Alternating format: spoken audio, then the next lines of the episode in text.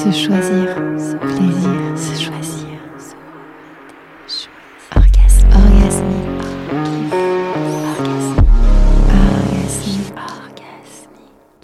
Bonjour à toi et bienvenue sur le podcast Orgasmique, le podcast des femmes qui ont décidé de se choisir. Je m'appelle Cassandre Roland et je te partage tous les mardis des sujets et des interviews. Des sujets qui, moi, me nourrissent au quotidien et qui, je suppose, te nourrissent aussi. Aujourd'hui, j'avais envie bah, tout simplement de me présenter parce que je me suis rendu compte que depuis le début du podcast, en fait, euh, je ne l'avais pas fait. Tu es peut-être arrivé ici par hasard ou peut-être que tu me connais grâce au festival Les Jouissives que j'organise chaque année. Les Jouissives, c'est une association qui a pour but en fait de créer des espaces où les femmes vont pouvoir se reconnecter pleinement à elles-mêmes, plus largement pouvoir se reconnecter à leur plaisir au sens large. Euh, donc je sais que le nom peut paraître un peu racoleur, euh, que quand on dit les jouissives, on s'attend à, tout un tas de choses autour de la sexualité, mais en vrai, c'est beaucoup plus large que ça. Et d'ailleurs, on en parlera tout à l'heure. Je suis ce qu'on peut appeler nomade. Je bouge beaucoup, j'ai la bougeotte. Euh, et c'est vrai que bah, mon chéri aussi, j'ai la chance de partager ça avec lui. Donc ça fait quand même plusieurs années qu'on voyage pas mal ce qui m'a permis bah, de rencontrer plein de monde et aussi de faire pas mal d'expériences différentes. J'ai deux enfants, deux petites filles qui ont euh, deux ans et cinq ans, Maï et Ava. Euh, et leur naissance a grandement changé mon chemin personnel et dans tout ce que je vis aujourd'hui. Elles font clairement partie intégrante des jouissives. Euh, et bref, donc alors, pour commencer depuis le début, comment est-ce que c'est venu? En vrai, je pense que c'est un chemin. c'est comme voilà, comme nous toutes, il y a plein de voilà, il y a plein de choses qui font que euh, que j'en suis arrivée là. Mais une première chose déjà me concernant, c'est que je pense que j'ai eu la chance de, de grandir dans une famille qui finalement était quand même assez connectée à, à tout ce monde un peu holistique. Euh, ma grand-mère était très croyante, ma grand-mère paternelle était très croyante.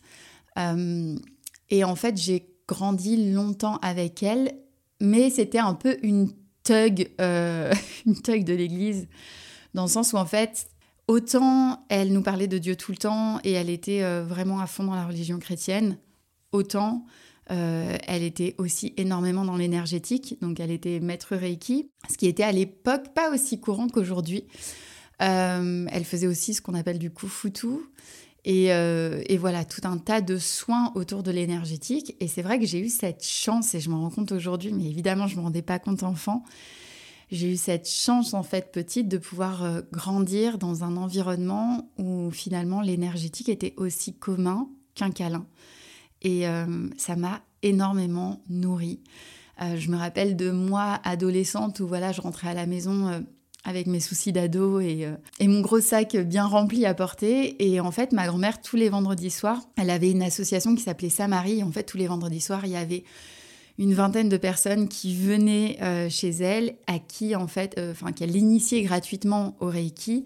ou, voilà à qui elle faisait des soins enfin voilà c'était vraiment quelque chose de très beau guidé par l'amour elle faisait aussi des rondes d'amour où ils priaient en collectif pour le monde enfin euh, et, moi, je me souviens, je rentrais le vendredi soir chez ma grand-mère, donc.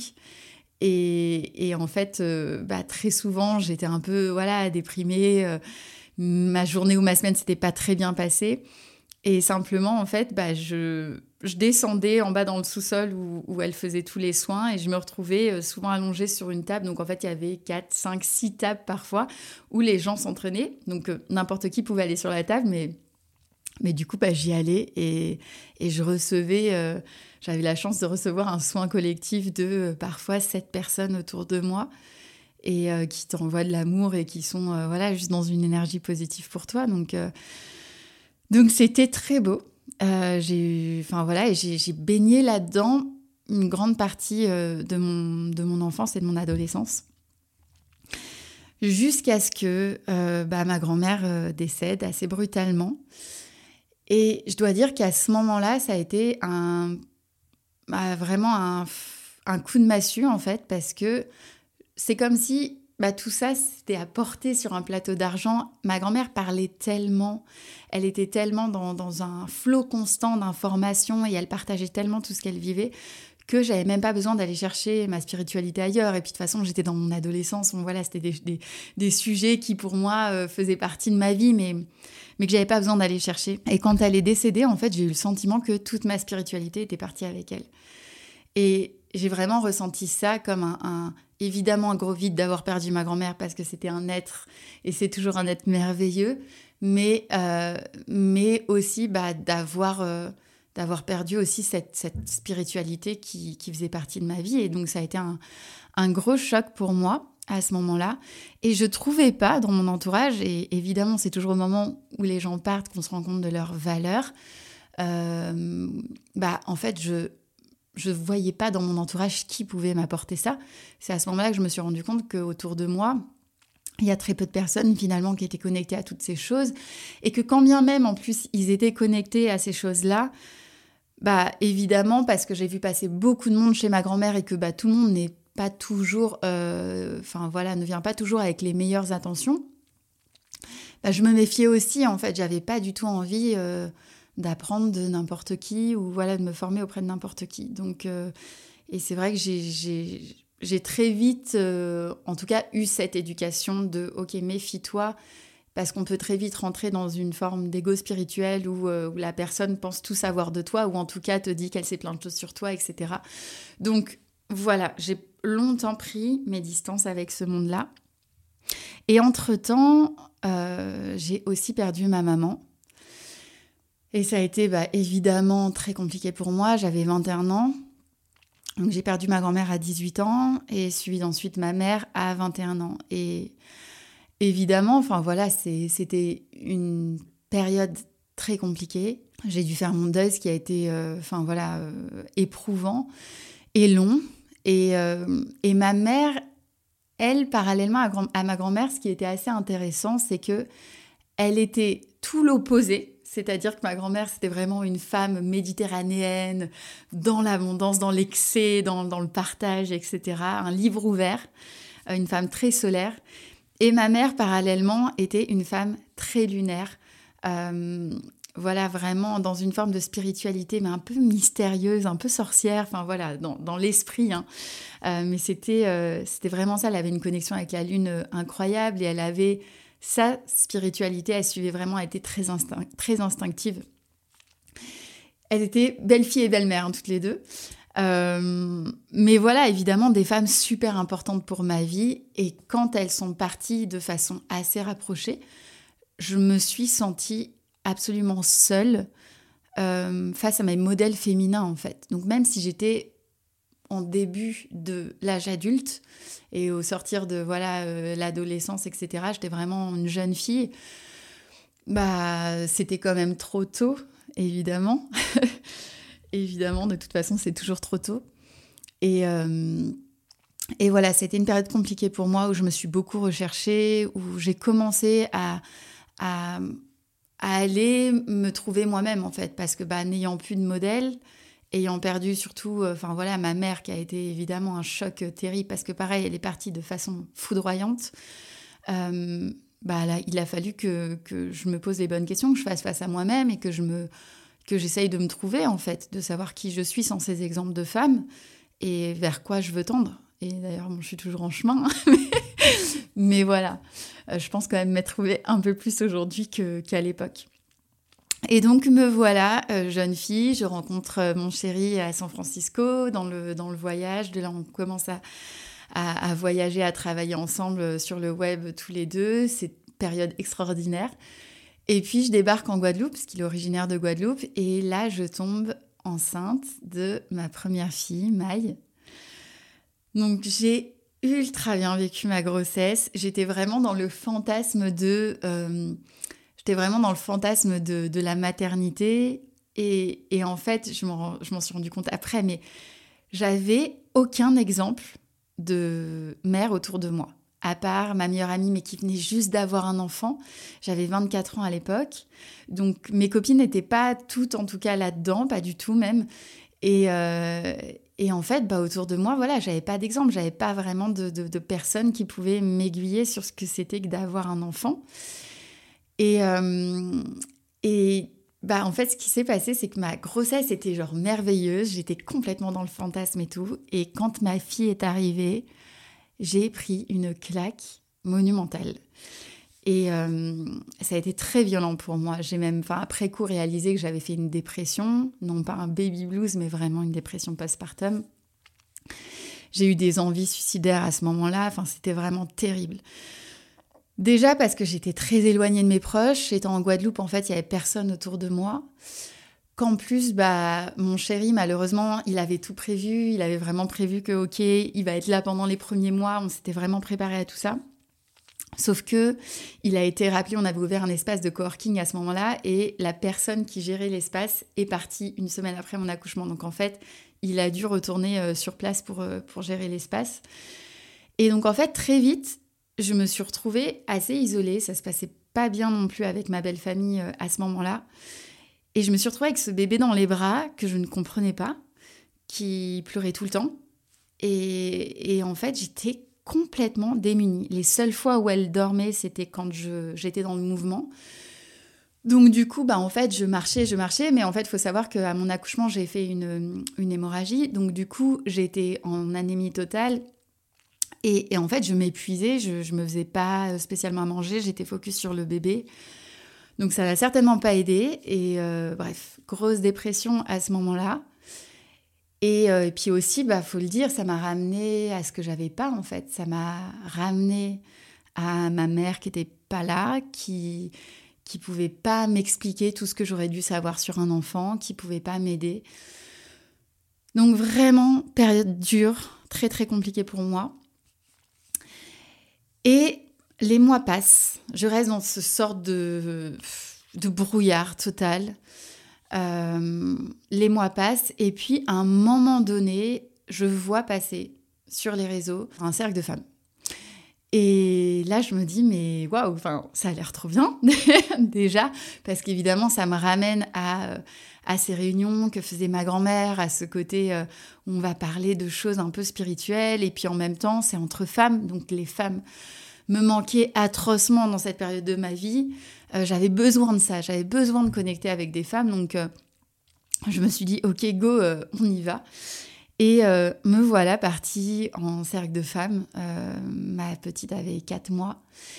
Et, c'était, je crois, une des premières fois que je sortais de la maison.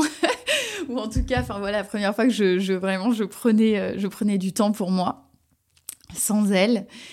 Et là, je découvre ce monde. D'ailleurs, bah, c'était avec Vanessa euh, que j'ai interviewé dans l'épisode numéro 2.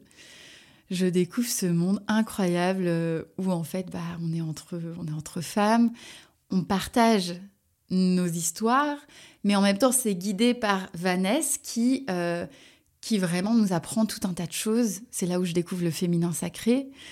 Et là, mes révélations, donc pour vous donner une idée, on se voyait tous les mois et c'était pas un cercle où en gros tu viens et puis ensuite, euh, voilà, on se voit plus. C'était vraiment un cercle de femmes réguliers où bah, on chemine et on s'engage pendant une année à se voir tous les mois. Et on se voit pendant 4 heures. Donc évidemment, pendant 4 heures, c'est pas que du partage, on partage un peu, mais finalement, on apprend surtout beaucoup parce que du coup, Vanessa nous faisait euh, nous, nous donner des enseignements finalement sur, euh, sur notre corps, sur nos cycles, sur notre relation à la lune, sur euh, les archétypes féminins, mais aussi les archétypes masculins, etc. Donc c'était très riche et je revenais à chaque fois chez moi, mais de plus en plus, ouais, de plus en plus en confiance en fait, parce que bah, je pense surtout ce qui m'a transformée, c'est déjà de comprendre le cycle menstruel et non pas de le comprendre que avec euh, la partie euh, très cartésienne, même s'il y en avait, mais aussi avec la partie euh, symbolique et, et, toute cette relation, tout, ce côté cyclique en fait qui est finalement la nature et que, nous sommes toutes et, et enfin toutes et tous, mais surtout nous les femmes que nous vivons mensuellement. Et ça a été, mais franchement moi ça m'a complètement changé. Parce que bah, d'un seul coup, j'ai pu reprendre le pouvoir sur ma vie, sur mes émotions, sur ce que je vivais au, au quotidien. J'arrivais à comprendre en fait finalement comment je fonctionnais. Je me suis rendu compte que bah, avec toute la bienveillance que j'ai pu recevoir de, de ma mère euh, plus jeune, même si elle était vachement à l'écoute pourtant. Enfin voilà, on parlait de tout, il n'y avait pas de tabou.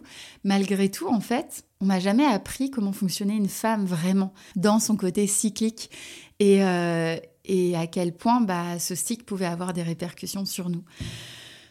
Donc oui, ça a été absolument euh, incroyable pour moi cette, cette période.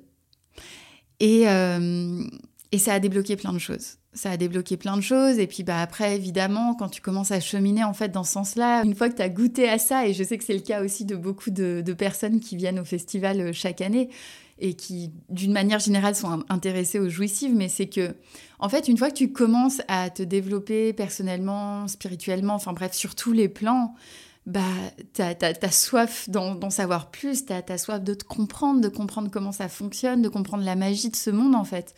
Donc, j'ai continué mon chemin et j'ai fait un stage qui a été vraiment incroyable pour moi, qui a été le stage de la lignée maternelle.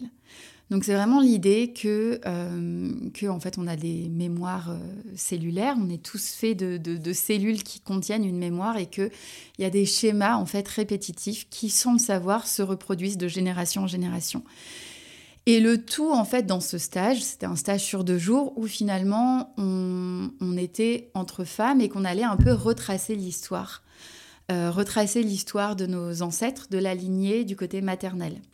Pour simplement avoir une vue d'ensemble et se dire, OK, là, bah ça c'est relié et ça c'est un truc qui revient souvent dans ma vie. Et c'est pas l'idée de se dire que tu vas tout changer, mais simplement l'idée de se dire que tu vas en tout cas prendre conscience qu'il y a un schéma, qu'il y a un truc qui, qui, se joue. Et du coup, la prochaine fois que ça vient à toi, bah, pouvoir se dire, OK, j'y vais, j'y vais pas. Est-ce que c'est OK pour moi d'y aller? Mais en tout cas, voilà, d'y aller de façon éclairée. Et donc, dans ce stage assez particulier, on partage évidemment toutes nos histoires et on le remet dans le contexte. À écouter les histoires des unes et des autres, on est dans la bienveillance, dans l'écoute, déjà parce que les histoires sont absolument passionnantes. Mais en fait, moi, j'arrivais pas à être touchée de façon. Euh, enfin, je me sentais pas concernée. Voilà, c'est ça l'idée. J'étais touchée, évidemment, mais je me sentais pas dans un premier temps concernée parce que le stage s'étant déroulé en Guadeloupe, les histoires des lignées des filles qui partageaient avec moi le, stage étaient beaucoup liées euh, bah, finalement à l'esclavage, euh, enfin voilà, à tout le fardeau et, toute l'ambiance en fait qu'il y a pu avoir au niveau de l'esclavage et de la colonisation. Or, moi, c'est vrai que bah, mon histoire personnelle, du côté maternel, c'était très lié au Paris, euh, euh, enfin voilà, au côté très euh, festif, enfin voilà, évidemment avec ses traumas, hein, mais, mais plus de l'après-guerre, le côté, le côté festif. Il y avait beaucoup de femmes dans ma lignée qui, qui, étaient un peu dans la fête, le show, etc. Et donc, en fait, j'écoutais les histoires, mais sans être touchée particulièrement. et puis, à un moment, on devait aller manger.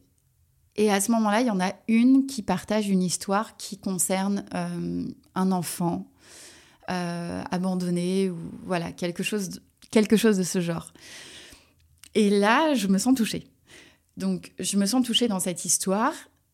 Et il y a une petite larme qui coule, mais comment vous dire, comme vous pouvez être touché par des histoires en regardant la télé, voilà, une petite larme passagère à la base.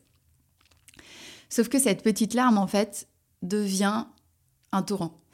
Très rapidement, je me retrouve dans une sorte de d'état secondaire où, euh, où je me mets à hurler, où en fait j'arrivais plus à ouvrir les yeux. Je sentais qu'il y avait des mains qui se posaient autour de moi et que les filles du cercle étaient présentes, mais en fait je, je, les sentais comme si j'étais très très loin, en fait, comme si j'étais dissociée de, de mon corps à ce moment-là. Et je me retrouve en fait à les toucher du doigt. C'est comme si d'un seul coup, je m'étais complètement engouffrée dans une faille et que cette faille représentait tout le, toute la détresse des femmes. Et, c'est vraiment comme ça que, que je l'ai vécu. Euh, évidemment, là, sur un podcast, enfin voilà, dit avec des mots, ça n'a absolument pas le même poids et c'est pas du tout la même expérience. Et je pense que j'aurai jamais assez de mots pour décrire ce qui s'est passé à ce moment-là. Mais en fait, c'est vraiment quelque chose de très puissant qui m'est arrivé. Et d'ailleurs, j'ai compris après que j'avais fait finalement une transe et que c'était la première. Euh, mais, mais bref, ça a été très puissant et j'ai poussé des hurlements, mais c'était, ça sortait de, ça sortait de mes tripes, ça sortait de beaucoup trop profond en fait pour que ça, ça m'appartienne seulement à moi et c'était, c'était sans fin en fait. J'aurais pu hurler une vie, tellement, tellement il y avait de choses à extérioriser en fait. Ça m'a complètement happée et euh, et évidemment, donc il m'a fallu du temps et beaucoup de, voilà, beaucoup de, voix bienveillantes autour de moi pour me ramener. Et, euh, j'ai fini par revenir à moi à ce moment-là. Mais cette transe qui m'est arrivée à ce moment-là a été absolument un tournant pour moi. Parce que à partir de ce moment-là, quand tu as touché à ça, quand tu as, parce que c'est, en fait c'est quelque chose que j'ai vécu profondément. J'étais, je l'ai vécu cette détresse. Et quand tu l'as vécu, quand tu l'as vraiment goûté dans, ta chair, tu ne peux pas vivre comme avant en fait. Et, et moi, c'est vraiment comme ça que je l'ai vécu à ce moment-là, c'est que je me suis dit, ok, il y a eu ce truc-là, ça a mis du temps pour infuser, mais je me suis dit, mais qu'est-ce que je fais avec ça en fait? Parce que je peux pas, je peux pas aujourd'hui ne pas contribuer à ce que les choses changent. Donc déjà, un, ça m'a rendu profondément féministe sur euh, beaucoup de choses où en fait, euh, mais la maternité déjà m'avait mise sur, sur cette pente. Euh, mais on va dire que oui, déjà ça a réveillé quand même ma casquette féministe d'un côté. Mais de deux, bah, j'ai compris que, que en fait, fallait que les choses changent quoi, et que je voulais clairement faire partie de ce changement. Et comment faire partie de ce changement? Comment en fait apporter plus de, plus de plaisir, plus de reconnexion à soi, de connexion aux autres femmes? Euh, pour toutes ces femmes en fait qui sont seules, pour toutes ces femmes qui, qui sont dans, une détresse aujourd'hui et qui, euh, enfin encore aujourd'hui, et c'est ça qui est malheureux, c'est que c'est que moi, ce que j'ai ressenti, là, on était sur un stage de lignée, donc évidemment, je me suis sentie connectée au, au tout, mais pas au tout du côté euh, c'est magnifique, c'est beau. J'ai, je me suis sentie connectée à toute cette détresse en fait qui a pu avoir dans le passé et aussi encore aujourd'hui dans le présent parce que on a énormément de chance aujourd'hui en tant que femme d'en être arrivée là et déjà même s'il y a encore du taf mais déjà je suis contente d'être arrivée à cette période dans ce pays et ne pas avoir eu à subir euh, Enfin voilà, même ce que euh, nos arrière-arrière-grand-mères françaises euh, ont pu subir. Mais il y a encore tellement d'endroits dans le monde où aujourd'hui les femmes sont absolument déconnectées d'elles, où elles sont, où on leur met en fait dans la dans la tête même que leur corps est sale, que leurs cycles sont sales, que, leur spiritualité est, malveillante. Ou et, et en fait, tout ça a pris totalement sens pour moi et je me suis dit, mais il faut absolument que je contribue à, à rendre ce monde différent. Il faut absolument que j'apporte ma pierre à l'édifice. Et comment je vais faire en fait Donc c'est à ce moment-là que les jouissifs sont nés. C'est à ce moment-là où je me suis dit, ok, on va créer des espaces pour les femmes où elles vont pouvoir se reconnecter à elles par le plaisir, parce que bah, tout simplement je suis comme ça, que moi c'est utiliser mes sens aujourd'hui, c'est c'est un des chemins les plus rapides en fait pour revenir à moi, pour revenir à ce qui me fait kiffer et du coup pour être profondément connectée à qui je suis et, et à ma singularité parce qu'on est toutes différentes. Et quand je suis connectée à ma singularité, bah, c'est à ce moment-là en fait que je peux créer des choses qui, qui, me ressemblent et qui sont alignées avec qui je suis. C'est à ce moment-là que je peux euh, euh, avoir toute la, force et l'énergie pour créer les Jouissif Fest et faire en sorte de réunir euh, des centaines de femmes qui vont se faire kiffer. C'est à ce moment-là que je peux interviewer dans des podcasts des femmes qui vont me parler autant de spiritualité que de sensualité, que de sexualité, que de sororité. Bref, en tout cas, ce que je veux dire, c'est que comment est-ce qu'aujourd'hui, tu peux, toi, euh, aller en fait apporter au monde quelque chose qui soit complètement aligné avec qui tu es Bah clairement en te reconnectant à ton plaisir. Parce que toi seul, c'est ce qui te fait kiffer. Moi, ce qui me fait kiffer, c'est absolument pas la même chose que toi. Et oui, ça demande un grand travail finalement de d'assumer aussi son plaisir. Et d'ailleurs, c'est c'est un vrai sujet et je vois quand euh, j'ai commencé à lancer les jouissives que bah, le nom euh, est, comme je le disais tout à l'heure, racoleur, mais en fait, il vient questionner. Est-ce que c'est mal de jouir Tu vois? Qu'est-ce que ça te fait, toi, de d'avouer, de dire pleinement, bon, bah, ok, je vais participer au Jouissif Fest? Est-ce que tu te sens un peu gêné de dire, mince, est-ce que les autres vont penser euh, que je vais aller dans un truc un peu euh, spécial où on va faire euh, du sexe ou des choses comme ça? Parce que c'est ce que beaucoup de gens pensent quand on parle des Jouissive Fest. en fait, qu'est-ce que ça vient questionner? Ça vient questionner notre droit au plaisir, à la sexualité. Certes, parce que c'est encore un autre sujet, mais la sexualité est vue comme sale, or ça ne l'est pas du tout. La sexualité, c'est quoi? C'est le fait de prendre plaisir avec ton corps. Mais en fait, c'est juste ça. La sexualité, c'est le fait de prendre plaisir avec ton corps. Est-ce que c'est mal? Ben non, c'est pas mal. C'est absolument pas mal. Et, et le truc, c'est que Aujourd'hui, il y a un énorme tabou à déconstruire, surtout pour nous les femmes, autour de la sexualité, autour de la jouissance en général. Et donc, en étant plus large même que la sexualité, mais la jouissance à manger, de la jouissance à, être libre en fait de tes mouvements, de la jouissance à danser. Il y a tellement de façons de prendre plaisir et il n'y a rien de plus pur, il n'y a rien de plus beau que cette jouissance-là. Parce que quand tu es en train de kiffer, tu es absolument connecté. Tu es connecté à une énergie qui est incroyablement belle, qui est incroyablement pure et, qui n'est pas sale. Et ça aussi, je m'en suis rendu compte par la suite, mais comme je vous le disais, j'ai aussi grandi dans cette religion chrétienne. Et évidemment, je ne vais pas parler des autres religions parce que je ne les connais pas. Et il y a plein de façons aussi d'aborder les religions, mais moi, la manière dont j'ai été éduquée en tout cas, c'est avec beaucoup de bah ok, il y a l'amour, il y a tout, mais il y a aussi des choses où il faut pas trop, où il faut pas trop que. Et euh, bah, en l'occurrence, le plaisir, attention, parce que euh, faudrait pas tomber dans le vice. Voilà, quelque chose que j'ai dû déconstruire. Mais il faudrait pas tomber dans le vice de quoi en fait, au juste? Parce que à partir du moment où tu es en respect de toi et dans le respect des autres, et où tu es connecté finalement à quelque chose qui est beau, qui est bon, qui est beau, qui est... Euh, en fait, qui est une des choses les plus cool qu'on peut avoir sur cette terre en tant que personne incarnée, en quoi ce serait mal? En quoi ce serait sale ou vicieux?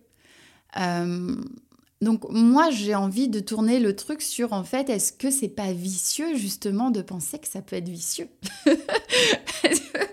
Personnellement je ne trouve pas ça vicieux. Voilà, bon bref, je m'étale, mais tout ça pour vous dire que voilà c'est comme ça que sont nées les jouissives. C'est à ce moment-là que j'ai voulu porter ma voix et c'est aussi pour ça qu'aujourd'hui vous pouvez me voir ou m'entendre parler de ces sujets-là. Et, euh, et je suis très fière aujourd'hui de pouvoir enfin m'assumer pleinement dans celle que je suis et pouvoir apporter cette touche euh, de couleur qui est la mienne au monde. Et j'espère vraiment que en m'écoutant, en, regardant euh, les interviews que je vais faire de voilà plusieurs personnes, peu importe, en participant aux événements, que ce soit ceux des jouissives ou même ceux que vous pouvez faire de votre côté, j'espère vraiment qu'on va être de plus en plus nombreuses apporter cette voix de plus en plus nombreuse à se choisir et à s'assumer tel qu'on est parce que on est génial. Donc, voilà, assumez-vous les filles, portez votre voix, allez vers ce qui vous fait kiffer. Laissez de côté vos peurs, vos, croyances limitantes, enfin voilà, tout, tout, ce qui, tout ce qui vous empêche en fait d'avancer vers quelque chose de beau parce que au fond de vous, vous savez ce qui est bon pour vous. On a toute cette petite flamme en nous et personne d'autre que vous ne sait dans quelle direction aller. Voilà, je vous laisse sur ça. Je vous fais de gros bisous, passez de bonnes fêtes et euh, bah, je vous dis à bientôt sur euh, le podcast. À plus Merci d'avoir écouté ce podcast. Si cet épisode t'a plu, tu peux le liker, lui mettre des étoiles ou le partager. Et si les sujets du plaisir, du féminin, de la sororité, ou encore de la spiritualité t'intéresse, n'hésite pas à suivre Les Jouissifs sur Instagram et à t'abonner à notre newsletter mensuelle. Des bisous